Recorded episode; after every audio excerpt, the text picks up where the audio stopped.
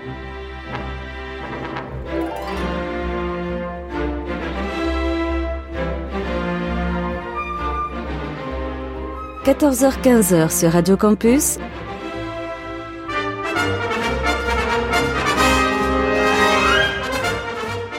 Les aventuriers des salles obscures.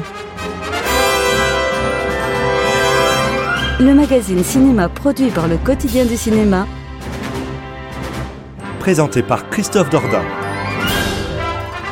Bonjour à toutes et à tous, merci de nous faire l'honneur et le grand plaisir de nous retrouver en ce samedi après-midi pour une nouvelle édition de votre magazine consacré à l'actualité du cinéma. Christophe Dordain au micro, accompagné aujourd'hui par Amaury Foucard, Ryan Méziou de Fouad de Boudard, Christophe Colpart et Victor Van de. Nous sommes ensemble jusqu'à 15h.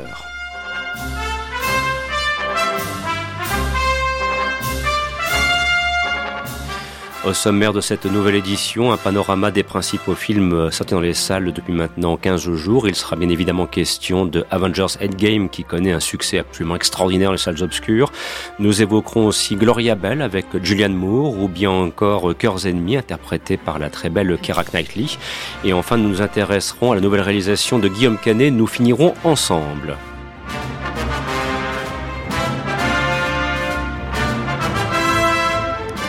Ajoutons à cela un documentaire réalisé par Frédéric Weissmein, Moronvia, Indiana, mais aussi une réalisation de Jonah Hill sur les années 90 et vous avez un petit aperçu de ce qui dominera l'actualité pour cette édition des Aventures des Salles Obscures. Et puis vers 14h30, nous vous proposerons des places de cinéma à gagner pour le 20 film de votre choix sur les écrans UGC, places valables partout en France. Sur ce, vous le savez aujourd'hui, ce 4 mai, c'est une façon de célébrer, ce sont les, fans qui ont fini par organiser cela, une façon de célébrer donc Star Wars, qui est sorti le 25 mai 77 en salle.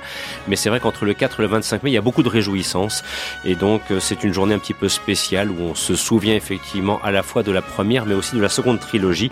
Transition toute trouvée pour écouter la partition musicale composée par John Williams. C'est un thème, c'est vrai que nous passons très souvent, mais qui demeure peut-être le plus beau jamais réalisé. C'est la marche impériale tirée de l'Empire contre-attaque. Et ça nous permettra donc de faire la transition avec aussi une partie hommage consacrée aux disparus de cette semaine et notamment Chewbacca qui nous a quittés. Oui, notre cœur saigne en ce samedi après-midi.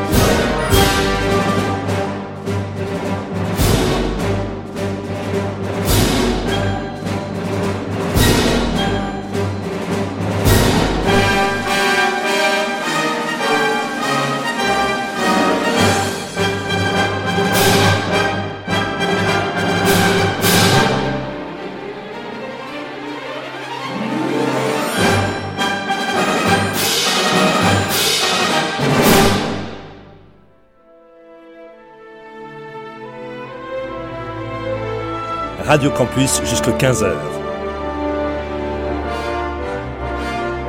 C'est les aventuriers des salles obscures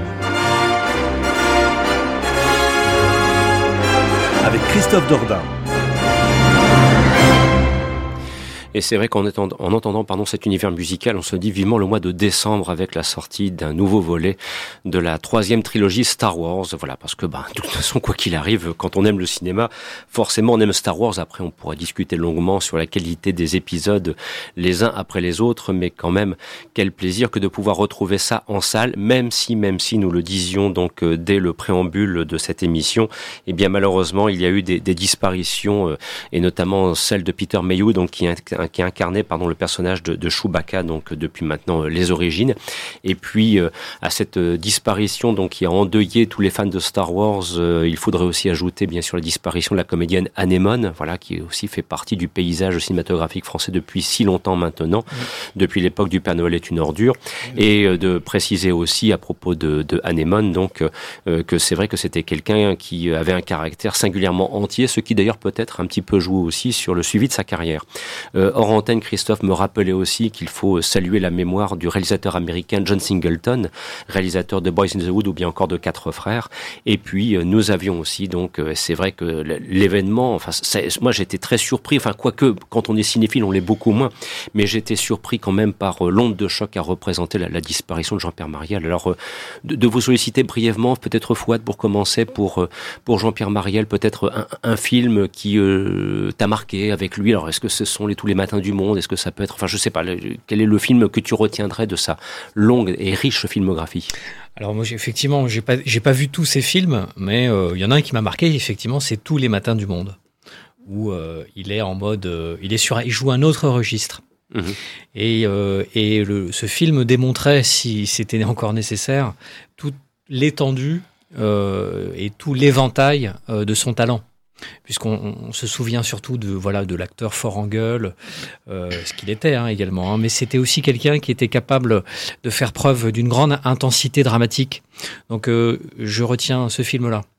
Christophe, euh, de ton côté, donc sur cette très très riche filmographie qui s'étale sur plus, plus de 35 ans, on va quasiment des années 60, même presque 40 années, que, retenir de Jean-Pierre Mariel oh, Moi, il y a, beaucoup de choses que je peux retenir de, Jean-Pierre Mariel c'est vrai que j'aimais beaucoup, je l'aimais, je l'aimais beaucoup dans des rôles comiques comme Les Grands Ducs où on nous rend tout vu. Mm. Euh, ça, mais ça, c'est euh, ça, c'était, euh, c'était ce qui, c'était vraiment ce qui a le, le, plus de commun dans sa carrière. Moi, s'il y a vraiment des choses pas communes que je retiens dans sa carrière, c'est bah, Max et Jérémy de Claire Denis avec Noiret et puis Christophe Lambert, mais aussi et là, c'est vraiment lui qui impose euh, tout le film sur ses, qui porte tout le film sur ses épaules. C'est euh, et en plus le titre a été un peu prémonitoire.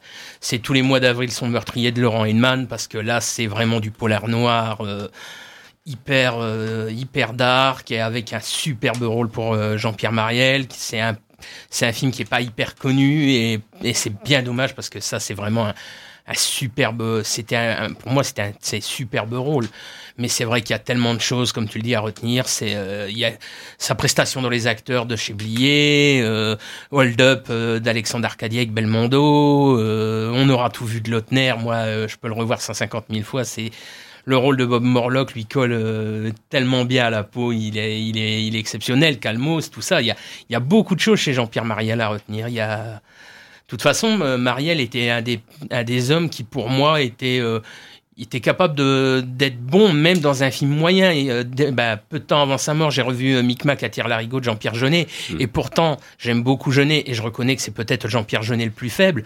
Mais les seules, les scènes où tu vois Jean-Pierre Mariel, bah, il est, il est excellent, il est truculent comme à son habitude, même dans un film euh, passable. D'autres euh, films éventuellement que vous souhaitez retenir, euh, Victor, Amaury, euh, Ryan ah, ben, Moi, je, Christophe l'a déjà cité, d'ailleurs c'est lui qui me l'avait conseillé de le regarder, c'est Les Acteurs de Bertrand Blier, mhm. que, qui je trouve est... 1999, hein, c'était il y a 20 ans. C'est vraiment un film qui va un peu aussi, tu parlais de film prémonitoire, mais ça va un peu dans, dans ce sens-là aussi, où il y a vraiment une, un côté... Euh, on se rend vraiment compte de la, mortalité de toutes ces légendes du cinéma que le cinéma français a, a rencontré et euh, là où le film rendait hommage à ces, à ces gloires disparues, ben là euh, là où était Jean-Pierre Mariel en 99, là, on pourrait aussi faire un film à son hommage, en fait. D'autres éventuellement évocations. Un petit tour de table rapide. S'il te plaît, Ryan. Alors, euh, malheureusement, je n'ai pu voir qu'un seul film juste avant sa mort de lui, qui est Calmos, qui est un film absolument grandiose. Et ça me fait penser que la manière dont je l'ai découvert quand j'étais petit était un peu. Était.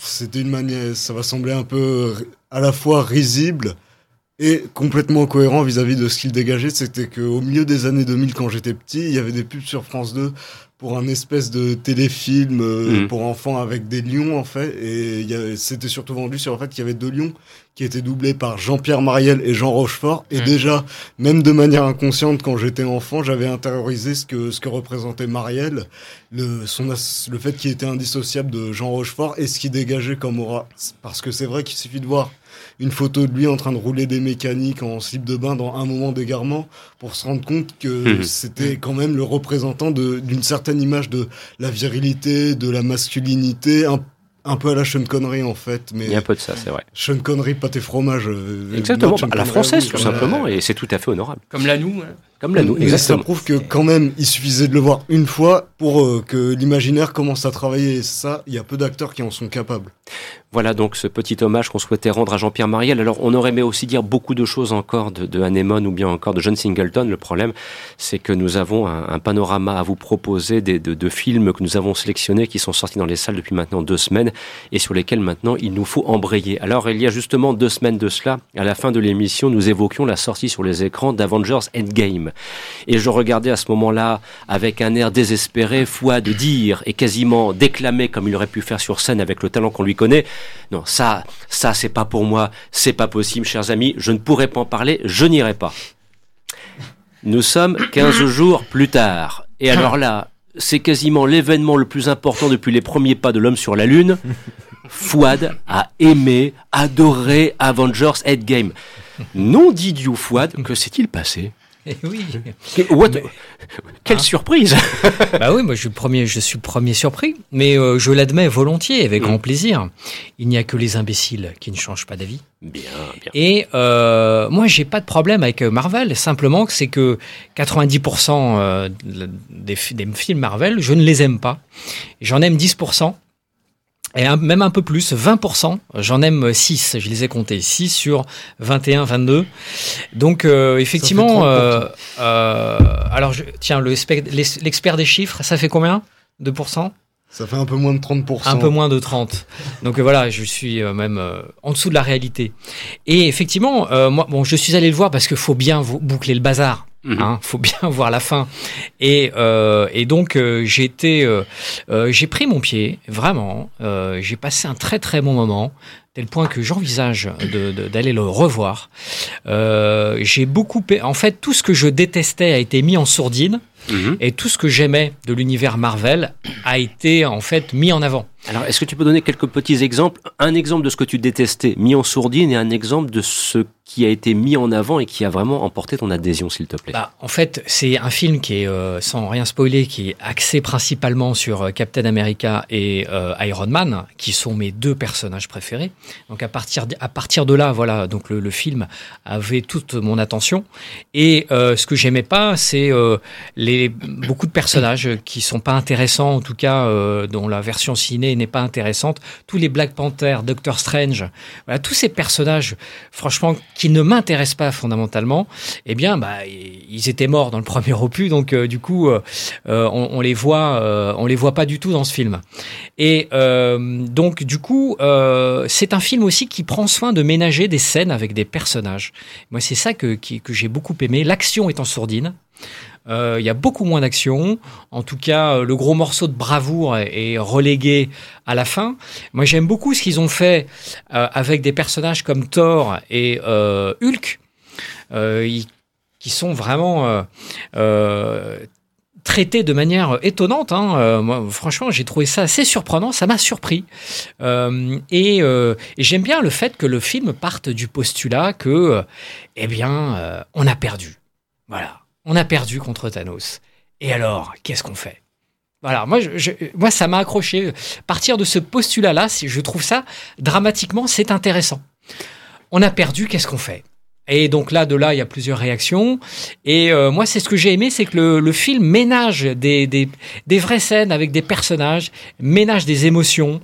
Euh, il y a des moments vraiment qui m'ont cueilli, comme quand Thor, à un moment donné, Thor, il lui arrive un truc. Euh, et, euh, et, et, euh, et, ça donne lieu à une scène très émouvante, vraiment. Et euh, ouais, moi j'ai pas de souci. Et alors moi, je tiens à faire un petit laïus sur les frères Russo. Et ce film confirme bien tout le bien que je pensais de ces mecs-là. On dit que les Marvel Movies sont réalisés par des des par des yes men, euh, mmh, voilà, ouais. des, des, exécutants, des managers, des chefs de projet en gros. Hein. Mmh. Euh, moi, depuis euh, Captain America, le soldat de l'hiver, j'ai toujours pensé trouvé les frères Russo beaucoup plus habiles euh, que les autres et euh, beaucoup plus intéressant. Ils investissent cet univers d'une manière beaucoup plus intéressante, euh, beaucoup plus euh, euh, avec un soin particulier apporté aux personnages et à la dramaturgie. Et euh, c'est ce qui se confirme ici. Donc ça, vraiment. en plus ça, ils ont le temps parce que le film est suffisamment long aussi peut-être pour permettre une belle exposition des personnages. Heures, ouais, ouais, et, et, ça c'est et puis ça, voilà c'est une touche finale assez mélancolique, chaleureuse, très touchante. Moi j'ai marché à fond. Ouais. Bon, mais bien, vous voyez, c'est quand je vous disais un événement majeur. Euh, je ne vous mentais pas, hein, je veux dire, c'est un événement majeur parce que j'ai en mémoire à chaque fois euh, soit le visage que tu faisais quand on évoquait un film Marvel, soit effectivement ce que tu pouvais dire quand tu l'avais vu que tu n'avais pas aimé pour assister à un tel retournement. Mais comme tu le disais après tout, ah euh, oui, on a bien le droit de changer d'avis ah, et, et, de repérer un film s'il est bon ou pas. Amaury? Euh, bah, je suis presque dans le même cas que Fouad, moi. C'est-à-dire que je ah bon suis un analphabète en super-héros Marvel. J'ai vu peu d'épisodes et le peu d'épisodes que j'ai vu du premier Avengers jusqu'à Black Panther en passant par Doctor Strange et les Gardiens de la Galaxie, j'en ai aimé aucun. Et là, vraiment, je, c'était juste le, le, précédent Avengers, c'était sa, sa fin et euh, son hécatombe qui m'avait un peu sorti de ma torpeur, en fait, si j'ose dire. Mmh. Et euh, donc, j'avais une petite curiosité, mais vraiment, j'y allais. Euh, à reculons et, et bizarrement c'est celui que j'ai préféré alors loin loin de je suis loin d'être totalement emballé euh, et encore moins autant que Fouad mais euh, je il y a des choses qui m'ont intéressé Bon alors niveau mise en scène c'est toujours de la sitcom, le scénario c'est toujours du soap opéra, mmh. mais euh, la manière dont le film, je peux pas trop en dire parce que ce serait spoilé, mais j'adore la, la, structure totalement inédite que que prend euh, la saga. Donc on a une on a euh, l'après catastrophe en fait, donc la moitié de l'univers euh, a disparu et, le reste est en deuil. Et on a une ellipse de 5 ans qui nous dit voilà où nous en sommes 5 ans après, euh, sans nos chers disparus. Et, euh, la structure bah, prend le contre-pied de tout ça au bout d'un moment et nous invite à revisiter euh, ce qu'on sait déjà des, des, précédents épisodes. Et ça, même si j'ai pas tout vu, même si j'ai pas tout compris du scénario, euh, il y a quelque chose d'extrêmement ludique de voir ces personnages se balader comme ça de cette manière. Et euh, parfois il y a des très belles scènes émouvantes je pense pour les pour les fans. Moi c'est j'ai pas été totalement cueilli parce que c'est pas du tout mon univers mais je pense que quand on aime ça quand on est fan de de la saga on peut vraiment euh, bah, se surprendre à, à, perdre quelques larmes en route et, et j'ajoute aussi que comme Fouad moi j'ai adoré le traitement de Thor assez paradoxalement parce qu'on me prive de, de, ses abdos et de son corps absolument incroyable. Il euh, y a un truc d'autodérision là, sans trop en dire non plus, mais il y a, y a, un jeu d'autodérision sur Thor, sur Kiss Force dans ce film qui est, qui est vraiment sympa. Quoi, il est choupinou comme tout, il est drôle, il fait des blagues complètement beauf et tout, un truc mais, mais que j'ai jamais vu encore dans la saga. Et, euh, et voilà quoi, bon, c'est le moins pire Marvel, euh, Marvel Cinematic Universe que j'ai vu quoi, donc voilà troisième avis donc avec euh, Christophe maintenant qui en matière de comics aussi connaît mais ça vous en doutiez un petit peu. Alors mais sur le film en lui-même. Oui sur le film en lui-même. Moi je bon déjà c'était un pari euh, très euh, très très culotté de la part des frères Russo parce que bon euh, y a dans le dans dans le comics il y a pas de d'endgame. En fait euh, endgame est un prolongement des des Infinity Wars en fait. C'est parce que Infinity Wars est tellement hyper développé en comics que ça a été scindé en deux. Euh, bien sûr, ils ont, ils ont quand même pris une certaine trame qu'ils ont créée eux-mêmes euh, pour, pour certains personnages. Ça, c'est euh, très bien de leur part. Alors moi, personnellement, au point de vue des comics relief, euh, celui de Thor me gêne pas du tout parce que il est drôle, euh, il démystifie Thor sans, sans lui manquer de, sans lui manquer de respect. C'est important. C'est, ça démystifie le personnage parce que Thor c'est quand même le dieu d'Asgard. Euh, voilà. Euh, là, on peut, on arrive à rire de Thor sans, sans, sans manquer de respect au personnage. Par contre, celui de Hulk me gêne profondément parce que je trouve que c'est vraiment manquer de respect au personnage qui est, qui est Hulk et le professeur Banner. Il a l'air un peu teubé dans le film. Hein, ouais, mais c'est c'est ça qui m'ennuie, c'est ça qui m'ennuie royalement. Ah, moi, je, bien. moi, je le préfère dans dans, dans, dans l'ère d'Ultron où il est euh, où il est plus dans, dans l'idée de, de Lou Ferrigno dans la série. Moi, ce que je regrette, c'est qu'il y a toujours ce problème avec Universal et Marvel pour récupérer les droits de Hulk afin d'en faire un troisième film avec Mark Ruffalo. Et j'aimerais beaucoup que ça se fasse parce que j'aimerais que ce film soit plus axé sur le, le la trame, euh, la, la, la, trame de la série qui, a, qui était avec Bixby et Lou Ferrigno, où on peut faire de, du professeur Banner quelqu'un de, de, de fort et en même temps de, de euh, une fois en, en, humain très euh, très très intelligent. Moi, cette scène à la cantine, la, la, première scène où on voit Hulk à la cantine avec les mômes, je, je, je, trouve ça ridicule. C'est c'est c'est ce qui me gêne. Par contre, j'ai trouvé très intelligent de la part des frères Russo de recréer quasi à l'identique certaines scènes euh, clés des, des, de certains, de, des certains points euh, marquants de, de, cette première phase Marvel, puisque vraiment euh, Endgame est la fin d'une ère euh, Marvel, puisque la phase 4, là le dernier film de la phase 3 sera le Spider-Man Far, euh, Far From Home. Euh, qui sortira au mois de juillet et après il y aura une petite pause et après il y aura la phase 4 qui va arriver et elle elle sera beaucoup elle sera beaucoup moins terrestre elle sera beaucoup plus galactique Mmh. Euh, entre autres avec euh, bah, les gardiens de la galaxie numéro 3 qui se fera quand même par le biais de James Gunn puisque Marvel l'a réembauché. Et c'est vrai que le fait, par exemple, de recréer la scène de l'ascenseur euh, du, soldat de l'hiver, euh, qui est euh, un de tes films préférés, Fouad, c'est vrai que c'est très intelligent parce qu'on recrée vraiment quasi à l'identique cette scène. Et en même temps, c'est pareil que pour Thor, on la démystifie un petit peu. C'est après, moi, j'ai beaucoup aimé. Il y a beaucoup, je trouve que la fin, est, la scène de bataille, elle est super belle, elle est super bien filmée, sans être trop bordélique. Mmh. C'est pas non plus un montage speedé où t'as pas le temps de voir, t'as quand même bien le temps de profiter. C'était parfois le défaut de, de Ultron d'ailleurs. Voilà, oui, c'était, oui, oui c'était ouais, un ouais. peu confus. Voilà, où mais là c'est beaucoup plus lisible. Mmh. Ça j'aime beaucoup, malgré qu'il y a quand même beaucoup de personnages dans, dans, cette scène de bataille.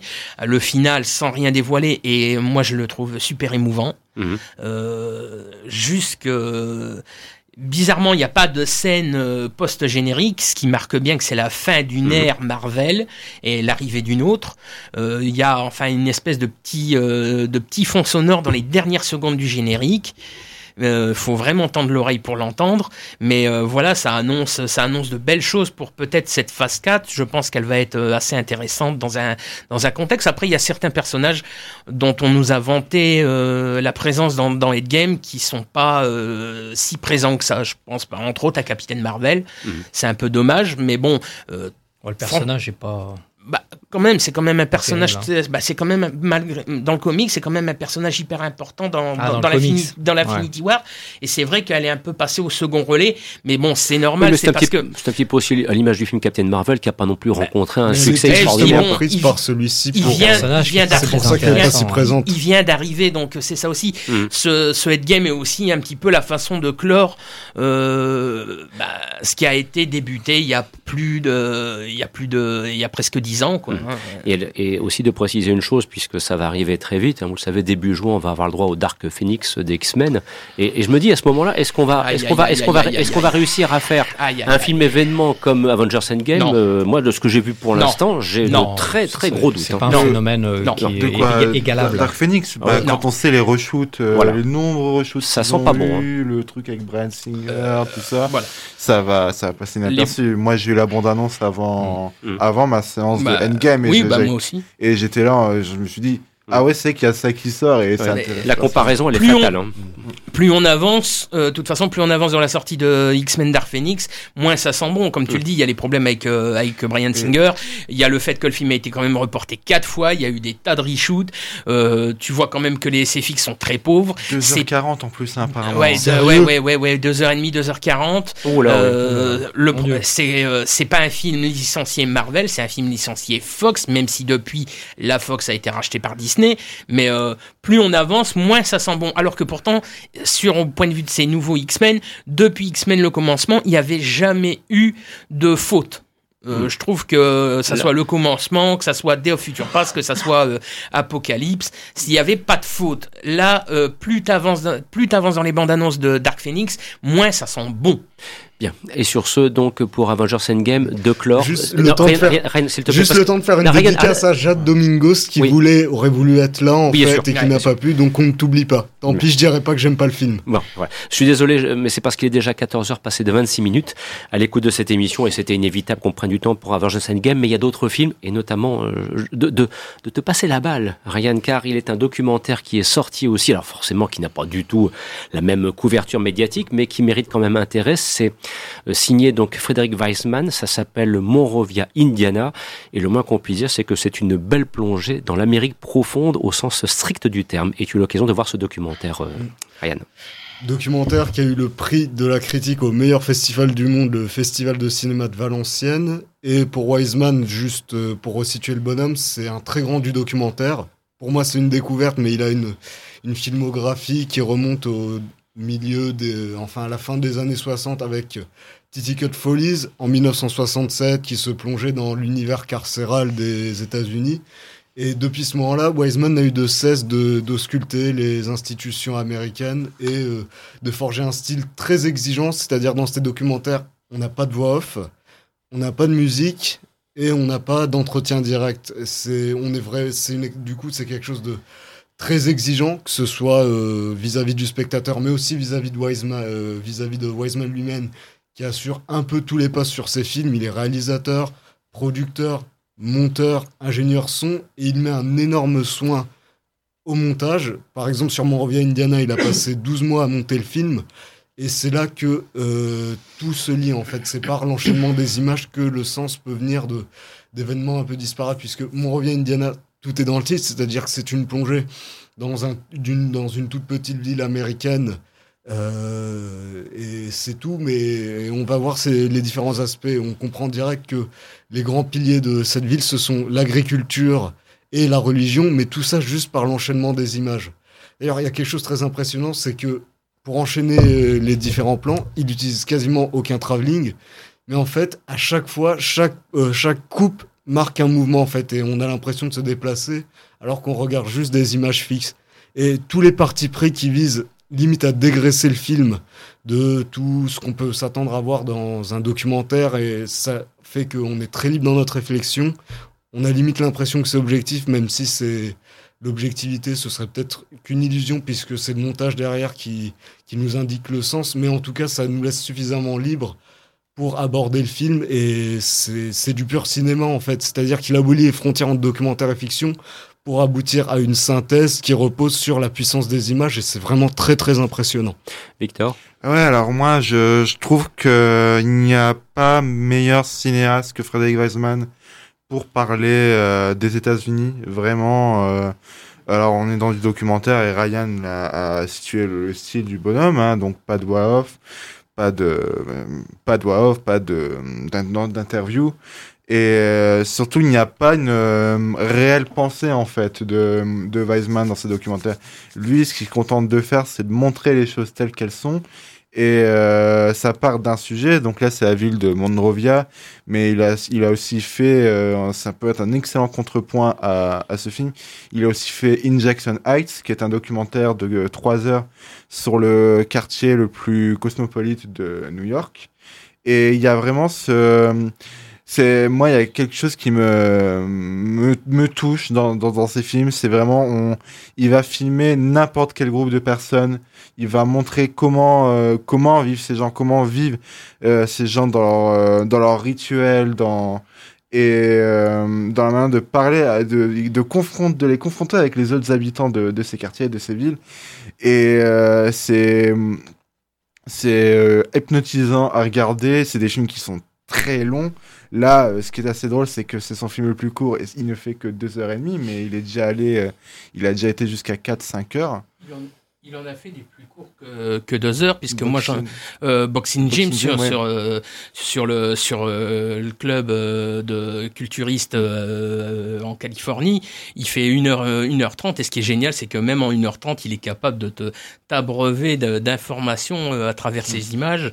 Et c'est dommage parce qu'il y a très peu de ces documentaires qui sont disponibles en DVD et en Blu-ray. Il n'y a que le, celui qu'il a fait en 2011 sur le Crazy Horse qui est disponible en Blu-ray et DVD. Les les autres sont très difficiles à trouver et c'est bien dommage. Ah, j'ai une Jackson Heights en DVD, c'est vrai que j'ai dû passer par internet pour la voir. Pour, et pour le reste, euh, très difficile. Bien, donc vous l'aurez compris, un documentaire majeur, profitez-en puisque vous avez la chance de le voir en salle. Dans quelques instants, je vous proposerai euh, rapidement le concours pour gagner des places de cinéma. Cela étant, en attendant, de retrouver Amaury pour nous intéresser aux nouvelles réalisations de Jonah Hill, qui est une plongée dans les années 90. Voilà, maintenant les années 90, on commence à en avoir pour certaines nostalgies, question de génération. Après les 70, après les années 80, les 90, avec Jonah Hill derrière la caméra, et pour un film, le moins qu'on puisse dire, singulièrement surprenant. Bah oui, on peut on peut le dire à l'antenne là parce que je suis sûr qu'il nous écoute que qu'on aime Jonah Hill, voilà Jonah Hill, je t'aime, voilà ça s'est fait. Et j'ai un coup de cœur pour son film absolument. Euh, c'est un film qui est absolument charmant et universel, je pense. Ça a beau se passer dans les années 90, Jonah Hill en fait pas du tout un, espèce, une espèce de, musée euh, pour euh, nostalgique de cette décennie-là. Au fond, euh, de quoi parle le film? Ça parle de d'adolescence et plus précisément de la transition euh, d'un gamin qui s'apprête à passer de l'enfance à l'adolescence, voire même de, à l'âge adulte en fait. Il, y a une urgence de grandir chez lui qui est assez étonnante et qui est au final assez euh, récurrente à cet âge-là quand on a quand on a une l'envie de grandir trop vite ou quand on se fait des nouveaux potes qui sont plus vieux que nous. Et euh, voilà, c'est un film qui parle de tous les, de tous les apprentissages qu'on vit à cet âge-là. Donc c'est euh, apprendre à recevoir euh, des coups avant de savoir en donner. C'est suivre des codes sociaux absurdes pour être respecté, accepté avant de, avant de s'en détacher pour se démarquer. Et c'est aussi le film de toutes les premières fois. Ça parle de, des premières fois, des premiers vrais potes qu'on sélectionne, des premières figures de skate qu'on réussit à faire, mhm. des premières expériences sexuelles même. Et euh, il y, euh, y, a une douceur euh, dans ce film mêlée à une certaine dureté parce que le, le, le personnage euh, a une psyché euh, très intéressante, presque maso en fait, parce qu'il est fasciné euh, par la figure de son grand frère qui, qui n'a de cesse de, de, de, tabasser. Et pour autant, ça reste un, un, modèle pour lui. Donc il y a une, une attraction-répulsion fraternelle qui est assez intéressante à suivre dans le film.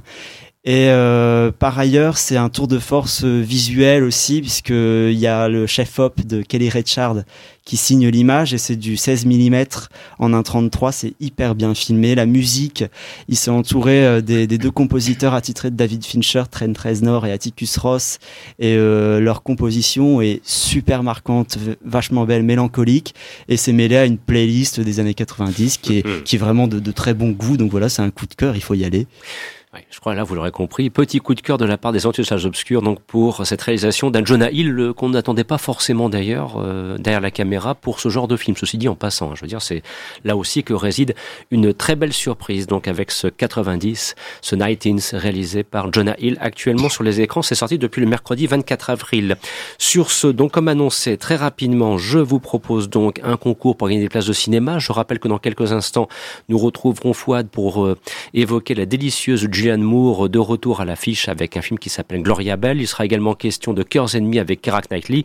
Et puis il y aura peut-être une opposition euh, quant à la nouvelle réalisation de Guillaume Canet. Nous finirons ensemble. Alors ça tombe bien, ça tombe bien justement. Alors pour l'instant, je, précise hein, concours. Je, reviens vers vous pour nous finirons ensemble très rapidement.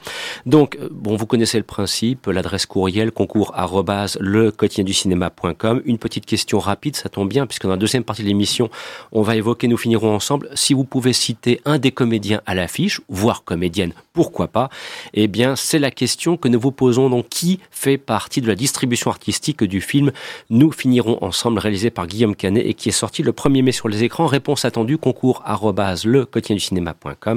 Et si vous êtes sélectionné parmi nombreuses réponses que nous recevons à chaque fois, eh bien, il y aura deux places pour vous pour aller voir un film de votre choix dans les salles UGC, places valables partout en France. À tout de suite.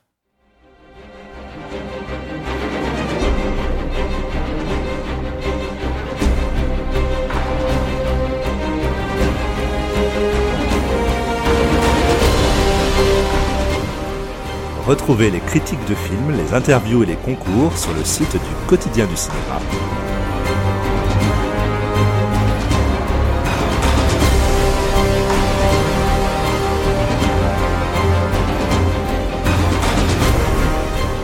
www.lequotidienducinéma.com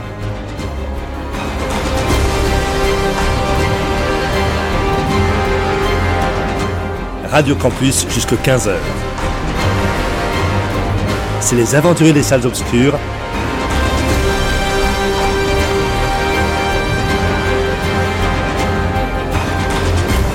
Avec Christophe Dordain. Deuxième partie de l'émission et nous retrouvons tout de suite Fouad qui est allé voir Gloria Bell avec la très très belle, c'est facile un petit peu comme transition j'en conviens, Julianne Moore. Quelle est un petit peu rapidement l'histoire euh, Bon c'est une quinquagénaire, euh, d'au moins qu'on puisse dire c'est qu'elle a encore un sacré potentiel. Absolument, tout à fait. Pas mieux.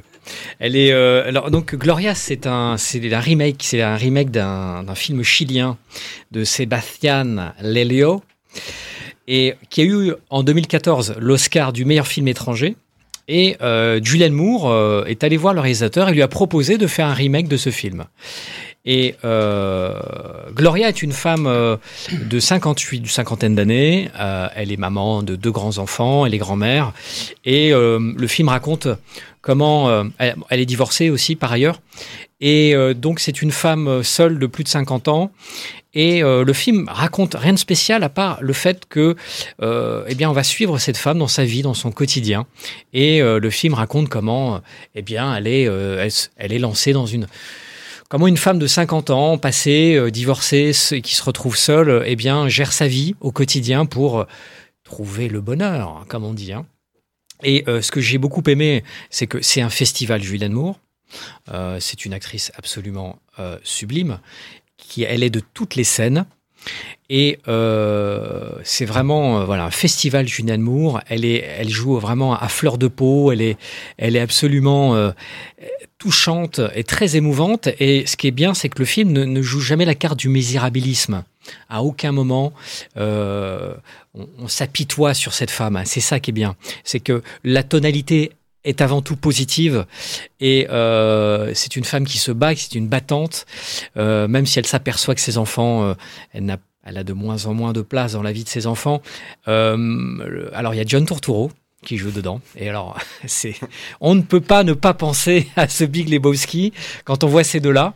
Et euh, Torturo qui joue un prétendant amoureux. Euh, euh, et c'est vrai que voilà, le, le Torturo qui est toujours parfait. Et euh, voilà, c'est une, c'est la chronique d'une femme de plus de 50 ans. C'est très doux, c'est très délicat, c'est proprement mis en scène avec une photographie euh, chatoyante, chaleureuse. Et, et j'en profite pour pour créer un, pour passer un coup de gueule. Parce que, on va se le dire, l'industrie du cinéma, c'est une industrie qui est basée sur le désir, sur le désir des corps, sur la chair fraîche. Hein. Euh, aujourd'hui, toutes les stars de cinéma féminines, elles ont, elles ont entre 20 et 35 ans. Hein. Mhm. Et euh, que passé 40 ans, eh bien, il est compliqué pour une actrice d'avoir des bons rôles. Et ce film-là est la preuve éclatante que les femmes, les actrices de plus de 50 ans, eh bien, font de formidables héroïnes de cinéma, et pas que dans le drame. Mhm. Pas que pour jouer des femmes de 50 ans. Non, pour jouer des femmes, euh, des héroïnes de films d'action, pour jouer des méchantes, pour jouer. Enfin, euh, je trouve que euh, ce film en est une preuve spectaculaire. Donc, je lance un appel aux, producteurs. où sont les actrices de plus de 40 ans, 45 ans? Donnez-leur des, rôles. Elles ont tout à fait leur place. Et, c'est, et, ce film en est la preuve vraiment spectaculaire, d'autant plus qu'aujourd'hui, une femme passée 40 ans est, euh, est encore extrêmement désirable, si elle n'est pas à l'âge le plus désirable. Regardez les films avec Juliette Binoche et ce sera un bon complément par rapport à ce que tu viens de dire à l'instant.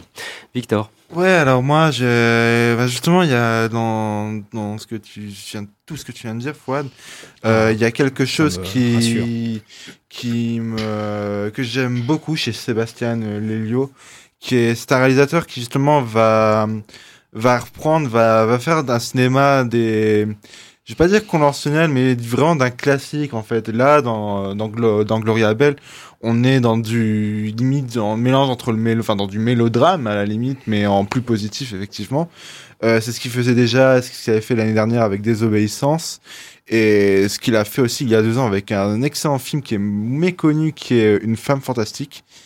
Et euh, il va toujours prendre, il va toujours filmer, euh, faire ces films classiques avec des personnes, des personnages qu'on ne verrait pas forcément au premier plan.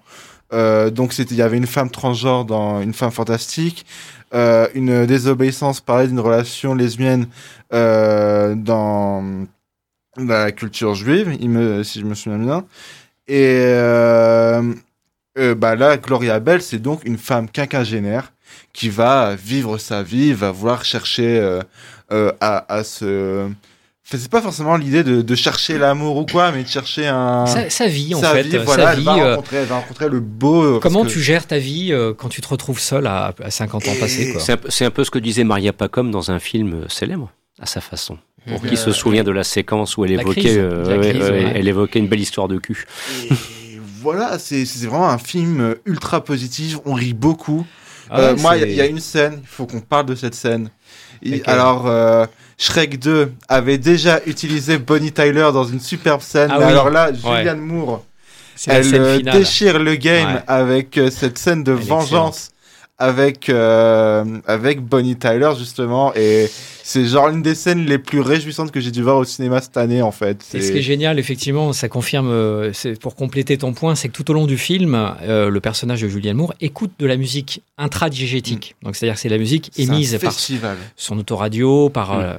chez elle et à chaque fois, ce sont des musiques qui illustrent l'histoire et qui euh, dévoile l'état d'esprit euh, de la, du personnage à ce moment-là. Un peu comme les chœurs grecs, euh, les chansons sont, sont utilisées comme des commentaires de la psychologie du personnage, même si c'est un procédé un peu un peu, un peu gros, mais je trouve qu'il fonctionne très bien dans ce film-là. Et à la fin, on a droit à Bonnie Tyler, j'ai oublié le titre de la chanson, mais c'est euh, non non non non. C'est c'est euh, le climax euh, du, du film et c'est très très réussi. Ouais.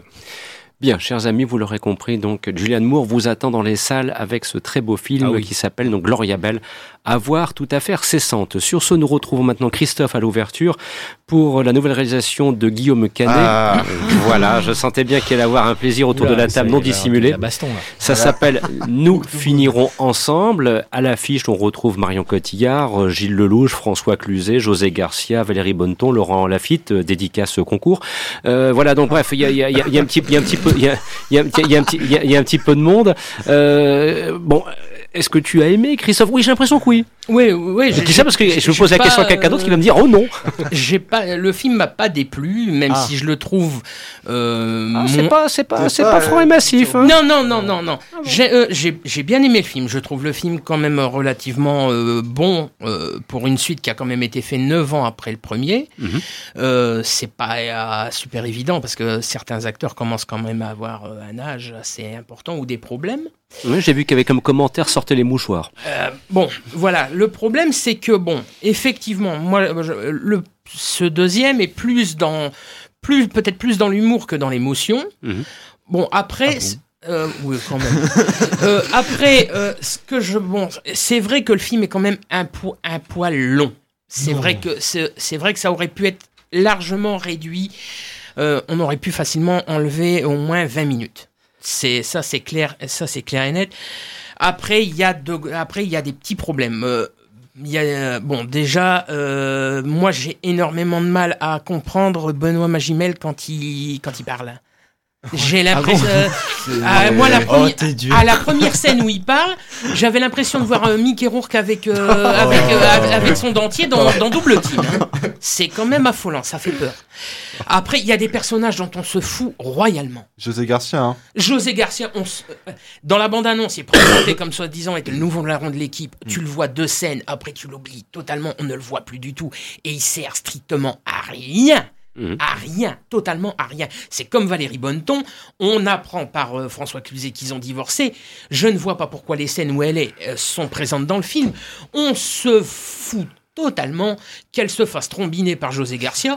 Il y a pas, euh, euh, franchement, c'est c'est un ridicule total. En plus, quand tu vois, euh, comme dit François Cluzet, sa, sa fameuse copine nymphomane, on dirait qu'elle a été ramassée dans un dans un PMU et qu'elle picole du mauvais rosé.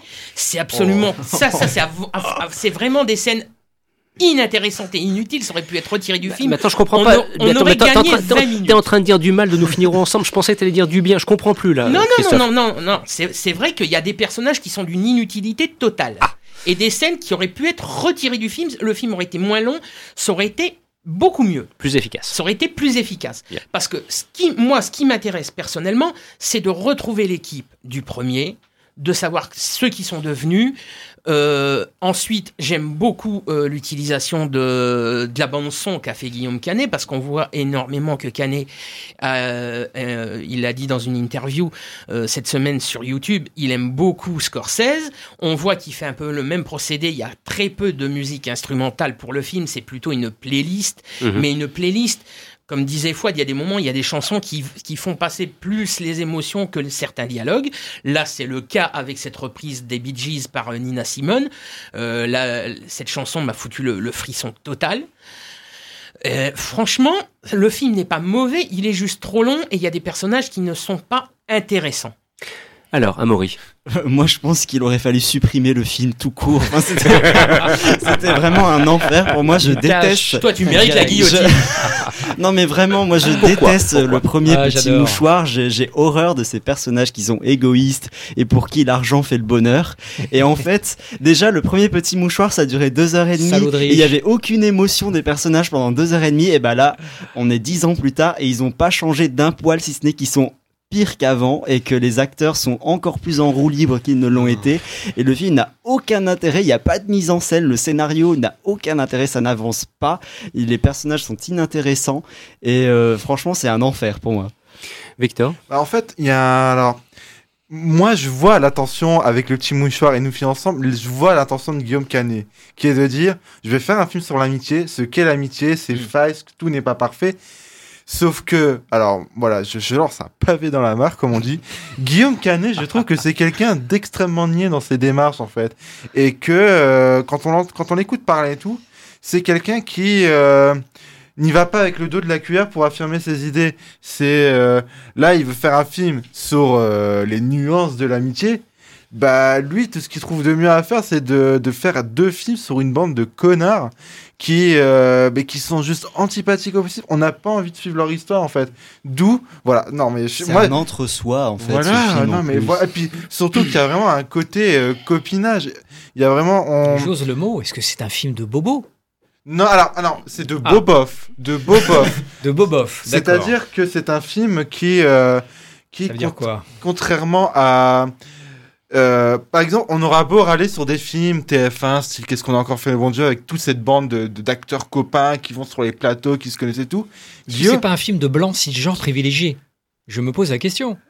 Bah, je, sais que je vois que tu te fous un peu de moi là en disant ça. Mais pas du tout. Mais... Pas du tout. Mais oui, non, mais c'est Il a l'œil pétillant. Je dirais même que c'est un film de droite, moi, carrément. Bah, c'est ça, mais c'est carrément ça. C'est vraiment une. Euh, Attends, c'est pas possible, pas avec le casting. Bah, bah, paradoxalement, si, en fait, c'est ça que je comprends pas, ah mais je ne comprends pas pourquoi. Ah, comment, comment Guillaume Canet, qui, qui est euh, voilà euh, avec l'actrice la plus merveilleuse de tout l'univers, arrive à être dans un ce film. Hein. Non. Pas dans ce film, ok, mais mais comment peut-il être un réalisateur aussi médiocre? Enfin moi, à chaque réalisation que j'ai vue lui, j'ai ah trouvé ça absolument médiocre. J'ai bien aimé euh... là. Rock'n'roll. Rock'n'roll, c'est rigolo, voilà, on, on, rigole. Un peu long, c'est vrai, mais, mais c'est mais là, en fait. D'accord. Est-ce qu'on euh, pleure comme euh, sur euh, l'autre? Est-ce que c'est un film tire-larme Beaucoup moins. Alors, il, y, allait à fond. Non, hein. mais t'es très mal. À... Par contre, t'es es vraiment mal à l'aise. Enfin, il y a. je vais pas dire de quel personnage et tout, mais il y a un moment où le film va, n'y va toujours pas avec le dos de la cuillère et il va parler de suicide. La manière dont ça parle de suicide, moi, je suis, mais je suis vraiment choqué de voir comment il, il, traite, il traite cela. Il le traite de la manière la plus niaise et la plus horrible possible, vraiment. Ryan. Bon, vous m'avez déjà bien mâché le travail, j'aurais pas grand chose à redire, vous avez très bien résumé le truc, c'est juste que c'est un film d'entre-soi, mais un entre-soi qu'on a du mal à comprendre puisque les personnages passent leur, enfin que ce soit dans les deux films, non seulement ils sont détestables, mais ils passent leur temps à s'engueuler en fait. Et le moindre moment où ils vont commencer à se marrer, il suffit qu'il y ait une petite réflexion qui tombe et ça va partir en vrille. Et on est incapable de comprendre comment une amitié entre euh, entre de telles personnes qui passent leur temps à euh, qui passent 95% de leur temps à s'engueuler peut tenir. Et ce qui prouve que les personnages donc non seulement saignés mais en plus c'est très mal écrit. Et voilà vous avez tout dit. Je, je voulais juste en placer une pour David qui n'est pas avec nous, mais qui aurait adoré parler du film, puisqu'il a une fascination, euh, une fascination pour cet univers de film où on boit du vin et on mange des huîtres, et qu'il passe son temps à imiter François Cluzet. c'est assez impressionnant. Il est plus comme Cluzet, quoi, en quelque sorte. Les, les scènes d'action, entre guillemets, dans ce film se résument à des scènes de bateau, des scènes de terrasse avec des verres de vin et des engueulades avec François Cluzet. Enfin, y a, ça n'a pas changé depuis dix ans en fait. Hmm. C'est vraiment n'importe quoi ce cinéma.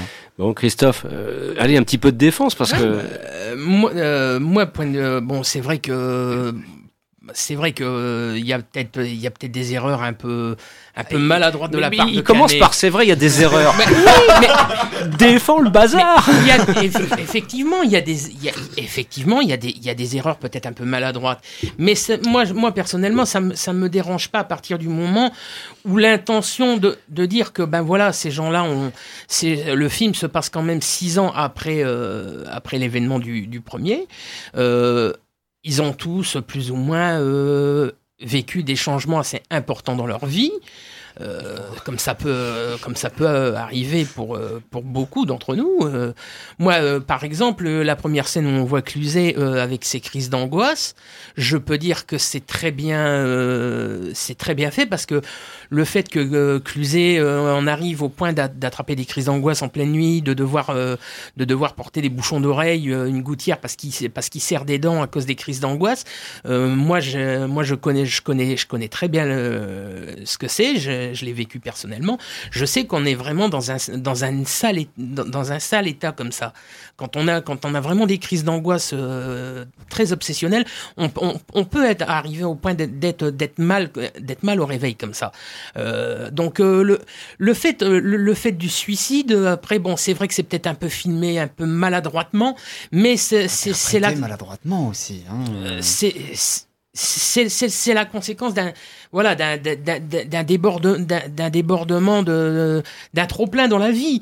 Après après c'est vrai que par contre moi j'adore je, je, le redis j'adore cette cette playlist qu'il a fait parce que il y a certaines chansons qui sont euh, qui qui remplacent les dialogues. T'as pas besoin. As juste on va pas voir un film pour une playlist. Non, mais moi je trouve que c'est un film sur. Euh, non c'est un film sur l'amitié, c'est un film sur euh, sur sur euh, sur certains sur certains.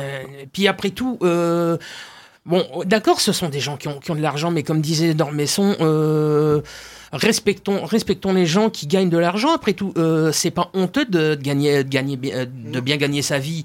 Euh, ça prouve que ces gens-là ont du talent. Euh, c'est hein, une, des, une des plus belles citations de Jean Dormesson. Moi, je trouve pas ça honteux que que, que voilà que ces gens-là ont réussi. Après, il y a voilà, c'est vraiment. Euh, moi, j'ai pas vu. Moi, je vois le film d'une autre manière parce que euh, ce qui se passe dans ce film-là, je l'ai, je l'ai vécu personnellement. Donc euh, après, j'ai mon propre point de vue sur le film. Mmh.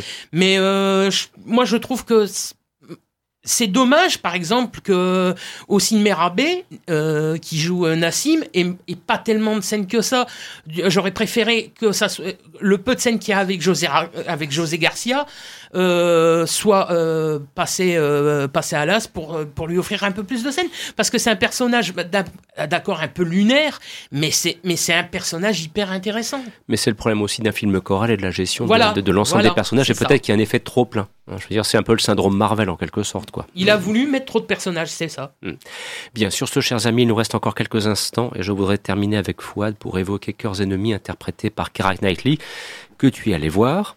Parce qu'il ne fait qu'une heure quarante. Je blague un petit peu, mais il y a un peu de ça. C'est ma semaine un peu euh, chose de la vie. Hein. Hmm. J'ai vu des films euh, qui parlent de, des choses de la vie, des films un peu sensibles.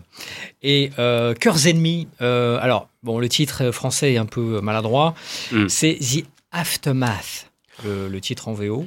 Mm. Euh, The Aftermath, ça veut, qui peut se traduire par les conséquences, les retombées, mm-hmm. qui s'est adapté d'un roman de Redian Brooke dans La maison de l'autre. L'auteur a parlé de l'histoire de son propre grand-père. Donc c'est basé sur une histoire vraie. C'est un drame historique, c'est produit par Ridley Scott, donc il y, a, un minimum de moyens un minimum de budget. Et euh, ça raconte l'histoire d'un colonel anglais qui est mobilisé à Hambourg après la guerre pour superviser la construction de, la reconstruction de la ville.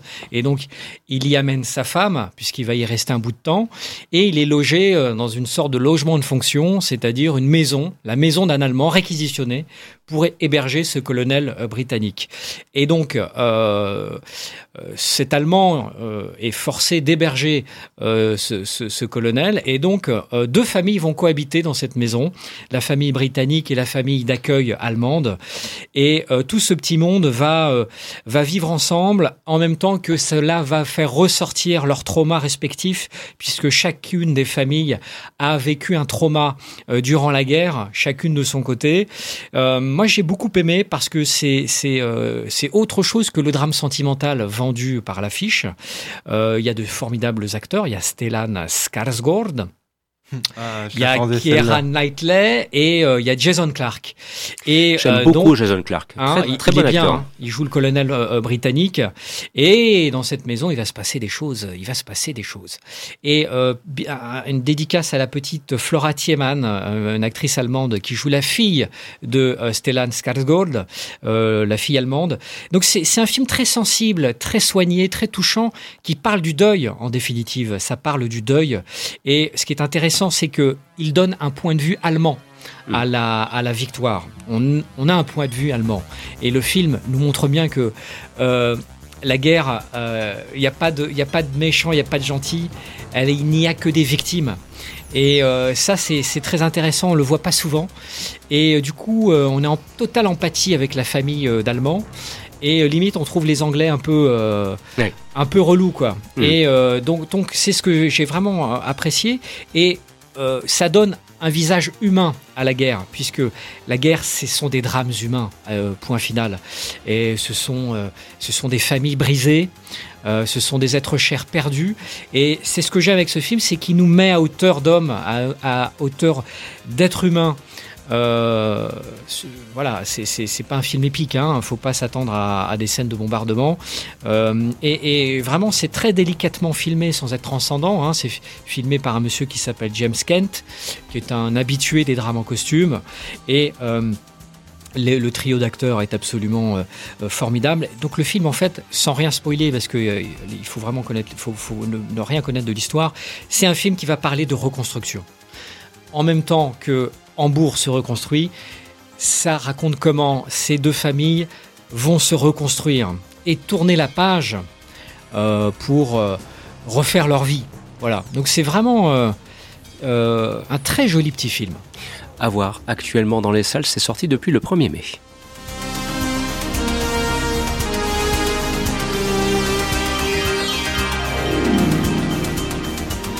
Vous écoutiez Les Aventures Salles Obscures, une émission proposée présentée par Christophe Dordain, un programme produit par le site internet le du cinéma.com. Un grand merci à Fouad de Boudard, Christophe Colpart, Ryan Mézioud, Amaury Foucard et Victor Van de Katsi. Dans quelques instants, suite des programmes sur votre station préférée. Et on aura grand plaisir à vous retrouver la semaine prochaine pour de nouvelles aventures. Au revoir, merci de votre fidélité et de votre attention.